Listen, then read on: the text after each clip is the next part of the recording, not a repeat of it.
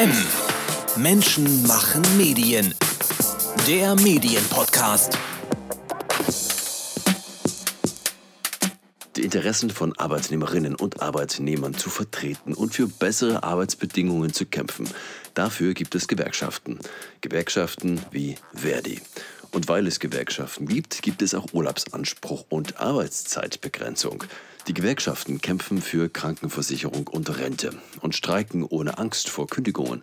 Auch das ist möglich dank Verdi und Co. Gewerkschaftlich aktiv im Unternehmen als Azubi, die Ausbildung mit Corona und die Zukunft für junge Beschäftigte. Unser Thema heute bei M, der Medienpodcast mit Danilo Höpfner.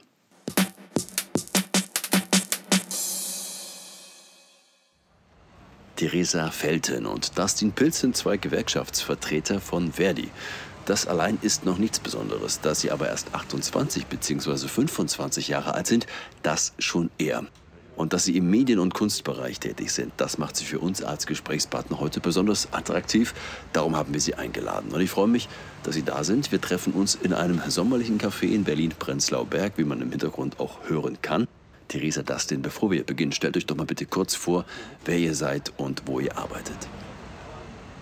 Ich bin Theresa und ich bin Maßschneiderin an der Stiftung Oper in Berlin und nähe äh, Herrenkostüme für die drei Opernhäuser in Berlin und das Staatsballett. Ja, ich bin Dustin, 25, arbeite als Mediengestalter Bild und Ton, jetzt aber als Systemadministrator bei der Deutschen Welle in Berlin. Ich habe in Vorbereitung auf diesen Podcast heute mal ein paar junge Menschen im Alter von 18 bis 28 gefragt, was sie von Gewerkschaften halten. Und was soll ich sagen, es gibt kaum Substanz. Ihnen ist dazu nicht viel eingefallen, beziehungsweise schon der Begriff Gewerkschaft sorgt dafür, dass ich stellenweise in zwei tote, leere Augen guckte. Wie war denn das bei euch? Was hat euch zur Gewerkschaft gebracht?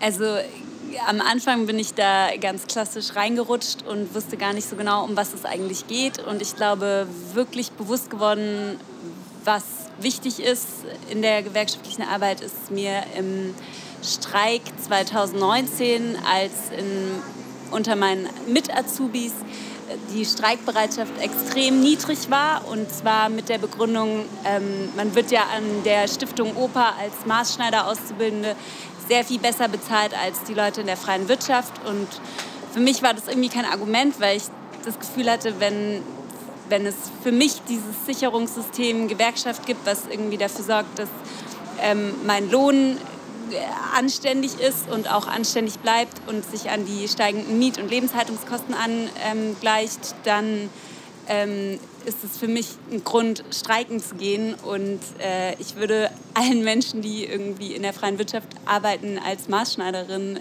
wünschen, dass sie da irgendwie sich auch einsetzen können für ihre Lohngerechtigkeit. Und ähm, als ich dann zusätzlich noch ähm, Bundesfachbereichsjugendkreisabgeordnete wurde, ähm, äh, äh, habe ich gemerkt, dass es dann auch noch Themen wie hm, Sexismus oder Rassismus am Arbeitsplatz gibt, die über eine Gewerkschaft irgendwie angegangen werden können, was ich sehr gut finde. Das denn, was war dein Erweckungserlebnis? Ähm, ich habe gelesen, Gewerkschaft ist genauso wichtig wie das tägliche Zähneputzen. Und das hat mich auch dazu gebracht, bei der Gewerkschaft einzutreten. Genau, ich bin, 2000, äh, ich bin 2016 zu Verdi gekommen. Ähm, ich wurde nicht richtig angesprochen von den Erwachsenen sozusagen aus, unserem, aus, aus unserer Betriebsgruppe. Ich habe nur irgendwie gelesen, okay, die treffen sich irgendwie äh, einmal im Monat und sprechen über so, so Dinge wie äh, Arbeitszeit, aber auch wie, wie Tarifverträge, wie das so funktioniert.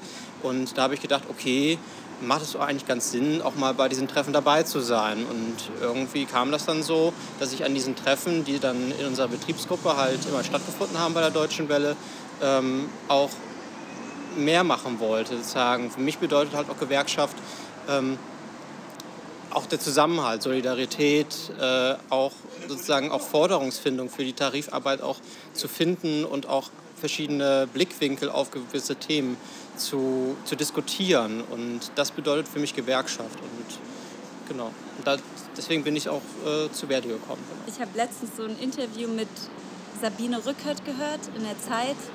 In der, in dem, da ging es so ein bisschen um ihre Haltung zur Kirche und sie hat gesagt, für sie ist die Kirche wie Gewerkschaften, weil du meintest, dass junge Leute dich angeschaut haben mit großen Augen, was ist das?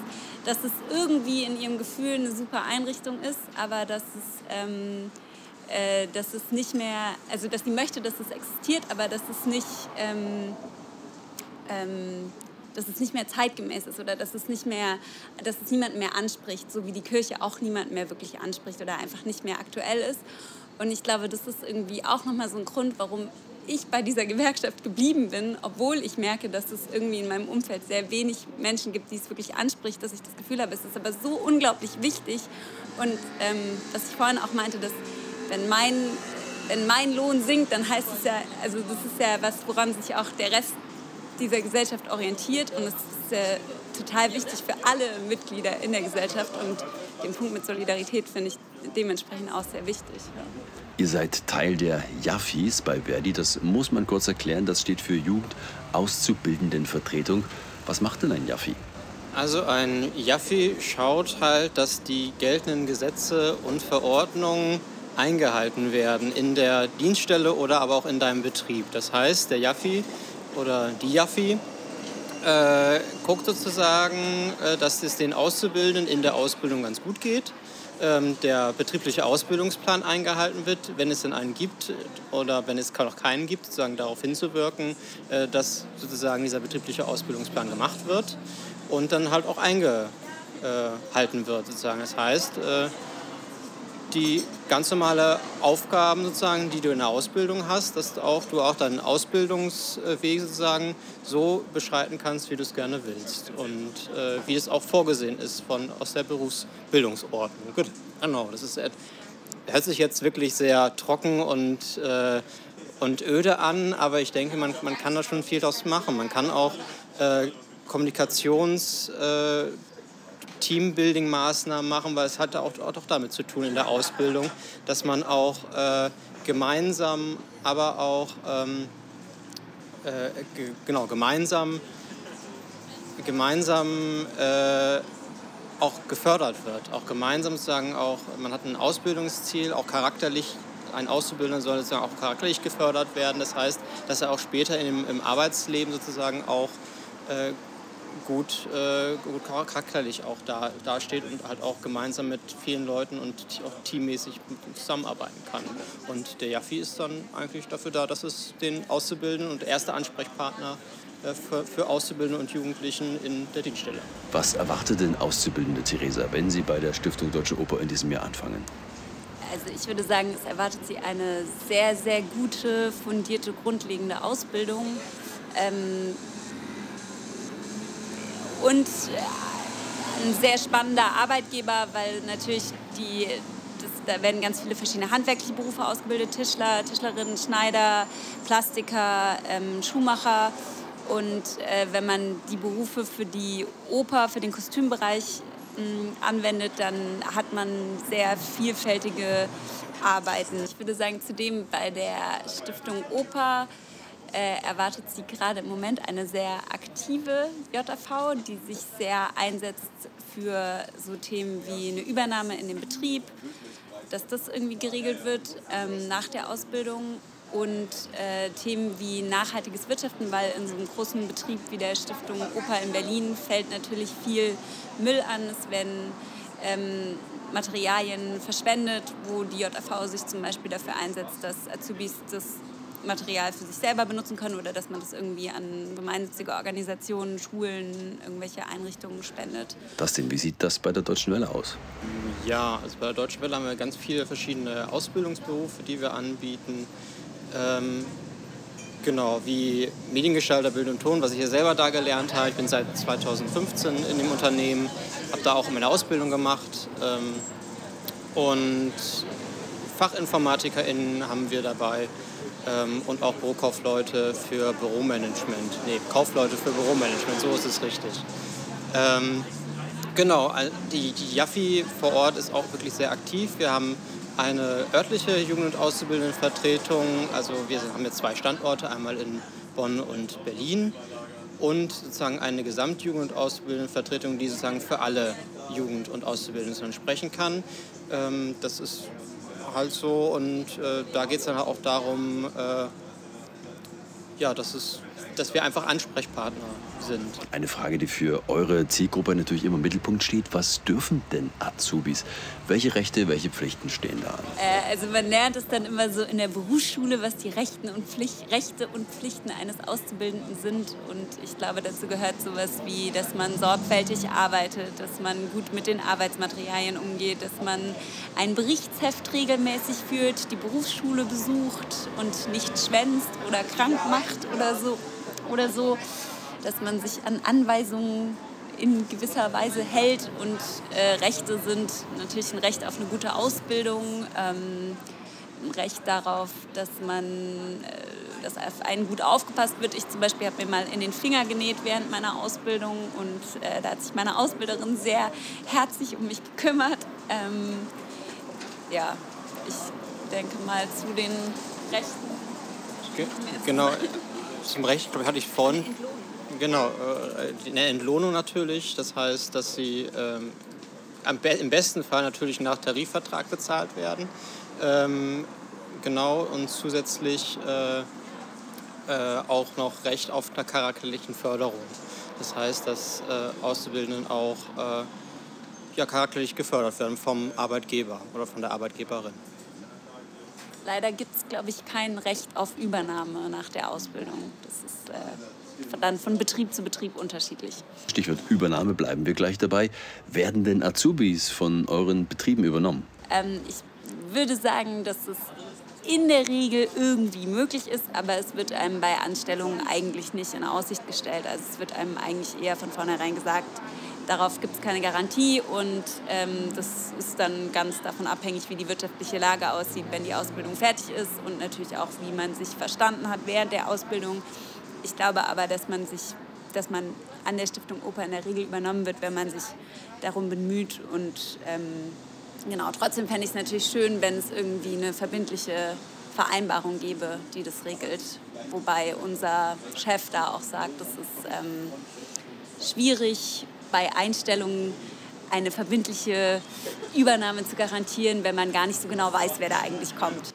Ähm, bei der Deutschen Welle haben wir die Situation so, wir haben einen Tarifvertrag, äh, einen Haustarifvertrag, der sozusagen die Übernahme regelt.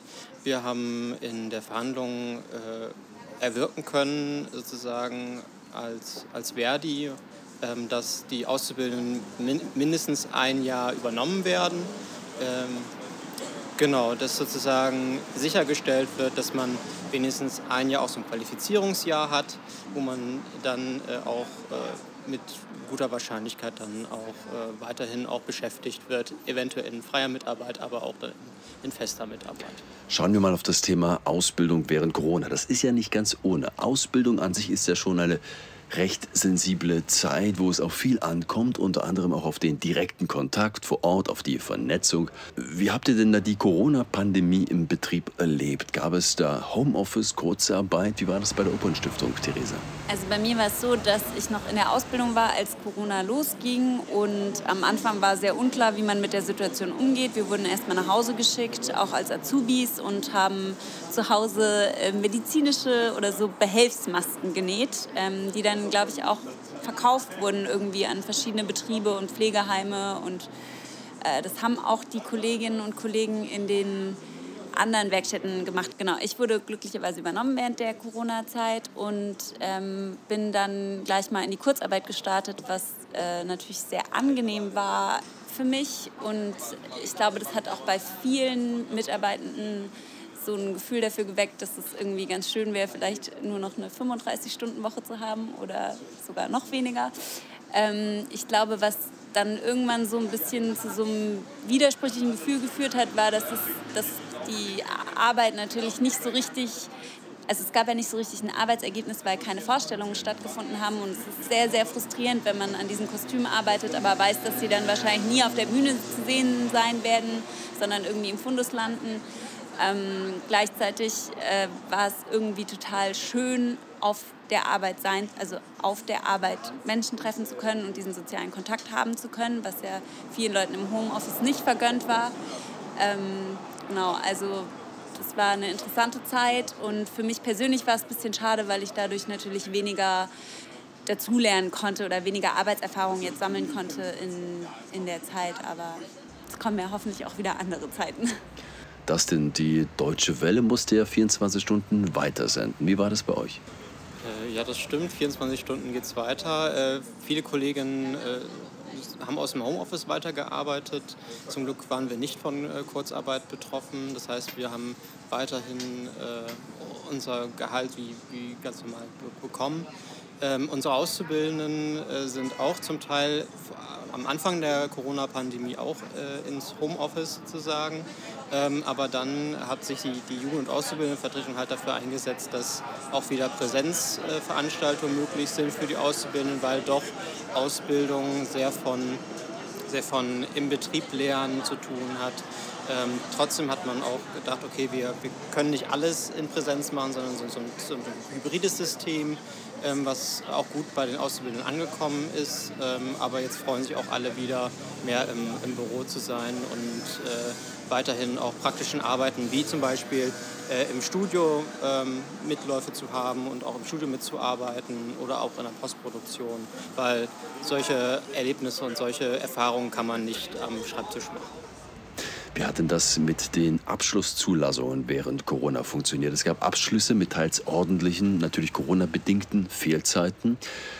Lasst mich die Frage mal so formulieren. Habt ihr da nicht ein wenig die Sorge, dass euer Jahrgang nun irgendwie gar nicht so gern in der Wirtschaft gesehen ist? Also, dass ihr einen Stempel drauf habt, nur bedingt ausgebildet und dass man dann in Zukunft doch eher auf andere Jahrgänge zurückgreift?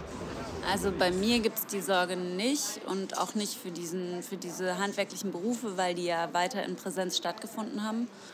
Ähm, ich glaube, auch in anderen handwerklichen Betrieben wurde da wenig äh, geschlossen oder so. Ähm, was passiert ist, ist, dass die Zwischenprüfung, also es gibt nach einem Jahr, nach anderthalb Jahren eine Zwischen Zwischenprüfung, die wurde nach hinten verlegt. Und da war war, glaube ich, so ein bisschen schwierig, aber es ist auch in, in dem Beruf schwer zu sagen, weil es sehr wenig äh, Prüflinge am Ende gibt. Also ich glaube, in meiner Abschlussprüfung waren wir zu neunt für ganz Berlin und Brandenburg und da ist jeder Jahrgang anders. Also kann man das, glaube ich, so nicht sagen. Das denn, wie sieht es bei dir aus? Ja, die Sorge teile ich so ein bisschen. Gut, jeder nimmt die Pandemie und auch die, die Folgen davon ein bisschen bisschen anders war. Es hat immer so eine Einzelfallentscheidung. Ähm, aber trotzdem habe ich immer so das Bauchgefühl, okay, wenn ich mal das mit meiner eigenen Ausbildung vergleiche, was wir alles gemacht haben und jetzt kam halt auch noch Corona dazu, also für die Auszubildenden, die jetzt den Corona-Jahrgang jetzt halt, jetzt rede ich auch schon Corona-Jahrgang, ähm, nein, den, den Jahrgang jetzt sozusagen mit Corona, ähm, habe ich schon die Befürchtung, äh, dass vieles auf der Strecke geblieben ist. Ähm, dafür setzen sich die Jugend- und Ausbildendenvertretungen halt auch ein, dass sie auch die, die, die, die betrieblichen Ausbildungspläne überprüft, damit es halt so nicht passiert, sozusagen, wenn man dann aus der Ausbildung rausgeht und nicht gerade so, ähm, so ein, angeblich so einen Corona-Jahrgang hat. Ähm, aber es ist halt vieles auch von der Berufsschule flöten gegangen. Und äh, Berufsschule hat, ist halt auch ein sehr wichtiger Teil der Ausbildung. Ähm, wir hatten zum Beispiel auch in, in der Berufsschule so auch praktische Arbeiten auch für, für Berufsschüler sozusagen, die nicht in so einem großen Unternehmen arbeiten im Medienbereich, sozusagen, dass sie auch in der Berufsschule eventuell auch noch praktisch ein bisschen was dazulernen können. Ähm, das heißt, dass man, dass, dass andere Betriebe sozusagen äh, nicht alles ausbilden hätten können in, durch Corona. Das kann ich mir gut vorstellen. Und ähm, wir jetzt bei uns jetzt nicht, hoffe ich nicht, aber die Befürchtung schwingt halt immer so ein bisschen mit, weil ähm, es sind halt die neuen Fachkräfte, die, die auf den Markt kommen und wir können uns halt auch nicht leisten, dass, äh, dass wir kein gutes, qualifiziertes Personal dann auch haben, äh, weil genau Zukunft ja auch ganz wichtig ist. Ähm, genau. Theresa, hast du den Eindruck, dass Corona irgendwie auch die Kommunikation verändert hat, den Umgang der Azubis untereinander? Mm, ich glaube, dass natürlich Treffen oder äh, Versammlungen schwierig waren. Als ich in die JAV gestartet bin vor drei Jahren mittlerweile, glaube ich. Äh, da haben wir immer so einen Stammtischabend gemacht, einmal im Monat oder alle zwei Monate oder so. Und sowas ist natürlich weggefallen. Ich glaube aber, dass mh, die Kommunikation zwischen der JAV und meinem, dem Arbeitgeber insgesamt kontinuierlich besser geworden ist und äh, öfter stattgefunden hat, unabhängig von Corona. Und das ist äh, in meinem Betrieb auf jeden Fall, würde ich sagen, ein großer Gewinn. Ähm, und ansonsten, ich glaube, dass es vor allem schwierig war für Azubis, die neu nach Berlin gekommen sind, was auch relativ oft passiert, die dann irgendwie wenig Anschluss gefunden haben oder Berlin so als Stadt nicht wirklich erleben konnten und ähm, ja, ich glaube aber insgesamt ist es wahrscheinlich für Leute, die ein Studium angefangen haben, schwieriger, weil das ja komplett zu Hause stattgefunden hat. Und äh, die Azubis bei uns hatten auf jeden Fall noch ihre Lehrwerkstatt. Und ich nehme mal an, dass da in diesen Lehrwerkstätten der Zusammenhalt stärker geworden ist, wobei ich in der letzten Zeit jetzt auch nicht mehr anwesend war. Also. Ich würde gerne noch mal mit euch auf das Thema Gewerkschaftsarbeit zu sprechen kommen. Was sind denn da eure Tipps für die Gewerkschaften? Wie rekrutiert man junge Menschen? Wie sensibilisiert man für Gewerkschaftsarbeit? Ich denke, man muss aktiv auf sie zugehen. Man muss einfach sagen, äh, weil viele Leute wissen ja überhaupt auch nicht, was Gewerkschaften machen, wofür sie da sind. Und vor allem auch junge junge Auszubildende und äh, junge Praktikantinnen oder aber auch junge Leute, die halt auch von der Schule direkt kommen, äh, die, die wissen gar nicht, was sind, wie, wie ist überhaupt unser Sozialsystem und alles, alles was da drauf dran, dranhängt, sozusagen, äh, aufgebaut. Und da gehören Gewerkschaften auch dazu. Und äh, da müssen halt auch die Kolleginnen in den Betrieben halt aktiv auf die, auf die jungen Kolleginnen zugehen und sagen, hier, ich bin der und der, äh, wollen wir mal darüber sprechen oder auch äh, genau da, darüber kriegt man halt auch äh, junge Leute und auch kommt ins Gespräch, weil das, das Wichtigste ist einfach die Information und, Informa und informieren. Und äh, genau, und dadurch beschafft man halt auch eine Beteiligung von jungen, jungen Leuten, äh, die man vielleicht vorher noch nicht irgendwie erreicht hat. Therese, auch die Frage an dich. Wie gewinnt eine Gewerkschaft an Einfluss? Ich glaube, dass so ein Podcast eine gute Möglichkeit sein kann. Ähm, ich finde auch, dass Gewerkschaft, dass so die, also mir war nicht bewusst, dass es gewerkschaftliche Arbeit gibt und dass sie so wichtig ist. Und wie du gesagt hast, also dieses, man, man weiß, glaube ich, als junger Mensch nicht, ähm, wie funktionieren Gehaltsverhandlungen oder Tarifverhandlungen.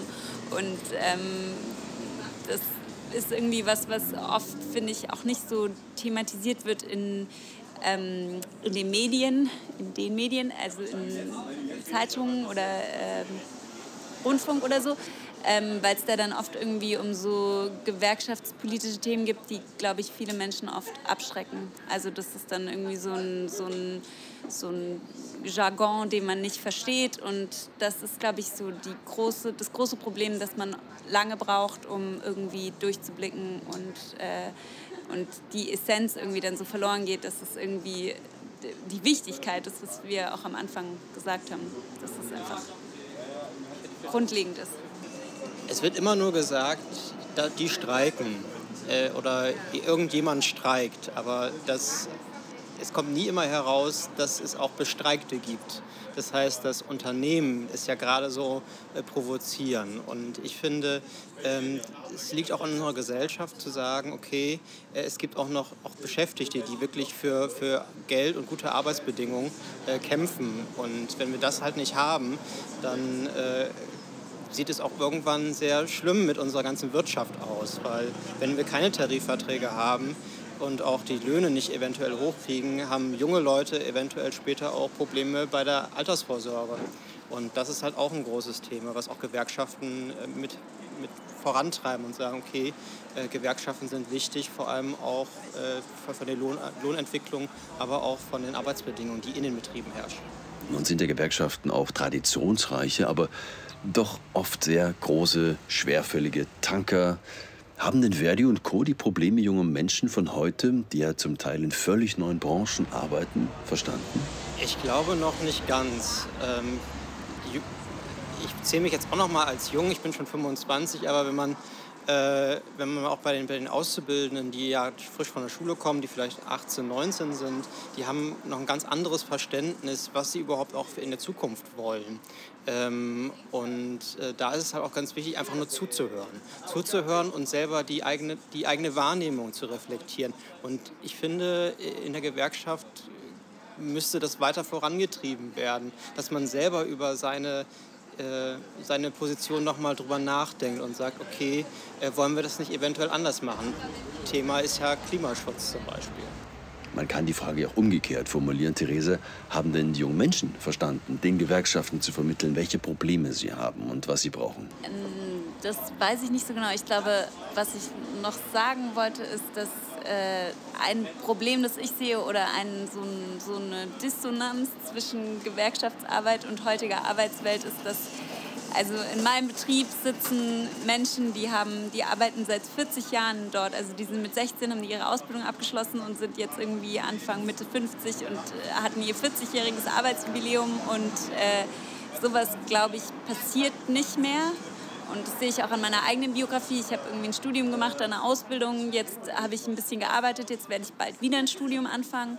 Und ähm, ich glaube, ich sehe noch nicht genug ähm, Aktivität der Gewerkschaften für Menschen, die nicht immer fest angestellt sind, sondern die so Brüche erleben und ähm, finde aber, dass dieser, was ich am Anfang auch schon gesagt habe, dieser Kern, dass es irgendwie wichtig ist, dass es so eine Instanz gibt, die irgendwie dafür sorgt, dass Löhne gerecht bleiben und sicher sind, ähm, dass, dass das extrem wichtig ist und dass das irgendwie so oft vergessen wird. Und da ist vielleicht auch der Unterschied zwischen der Gewerkschaft und der Kirche, dass es eben nicht irgendwie darum geht, einer ähm, diffusen Botschaft zu folgen, sondern es geht ja wirklich um, um unser täglich Brot sozusagen. Und das ist, glaube ich, was, was ja, wo ich irgendwie von den Gewerkschaften mehr, mehr ähm, Flexibilität mir erhoffen würde und von den jungen Menschen vielleicht mehr Verständnis oder mehr Offenheit für, dieses, ähm, für diese, diese Institution Gewerkschaft. Denn, Theresa, zum Schluss. Der Begriff Gewerkschaft, ich hatte es eingangs gesagt, klingt für viele junge Ohren offenbar sehr schwerfällig und überhaupt nicht mehr zeitgemäß. Teilweise auch nicht mehr verständlich. Wie ist denn da eure Ansicht? Wäre hier ein neuer Begriff notwendig oder ist das vielleicht sogar genau der richtige?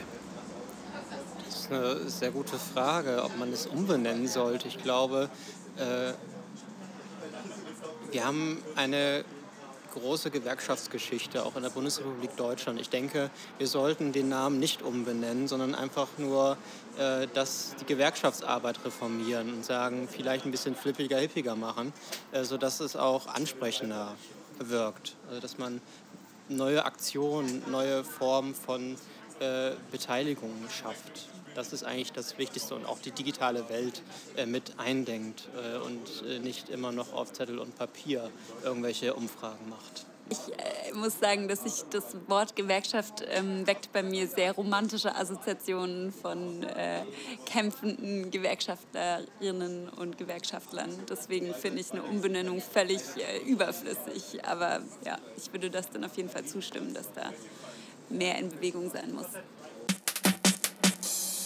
Theresa Felten von der Stiftung Oper in Berlin und Dustin Pilz von der Deutschen Welle waren das über Ausbildung in Corona-Zeiten und gewerkschaftliches Engagement. Über das Thema Ausbildung, Studium und Corona gibt die Seite jugend.verdi.de Auskunft. Dort gibt es auch einen umfassenden Servicebereich. Und von dort ist es gar nicht mehr weit zu unseren Seiten von mmm.verdi.de mit weiteren aktuellen Berichten aus der Welt der Medien. Danke fürs Dabeisein heute, sagt Danilo Höpfner. Das war M. Menschen machen Medien. Der Medienpodcast. Weitere Interviews, Reportagen und Dossiers aus der Medienwelt täglich neu unter mmm.verdi.de.